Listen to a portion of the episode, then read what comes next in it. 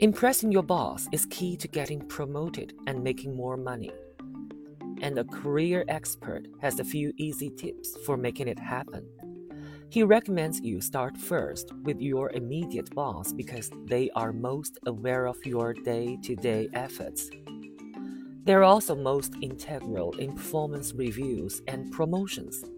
Here are five effective tips. 1. Be the can do employee. Accept any assignment graciously and without complaining. Take a leadership role in the group, even if it's outside your comfort zone. 2. Look for new challenges. Don't get reticent because you are good at your current role. Keep thinking of new ideas. 3. Practice good time management. Get assignments done before deadline. Never make your boss ask when something will be ready. 4.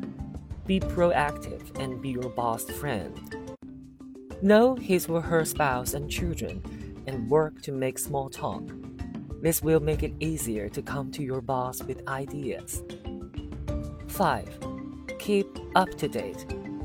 Read trade publications and follow industry relevant people on Twitter. Your boss will appreciate if you are in the loop about the stuff they don't have time to follow.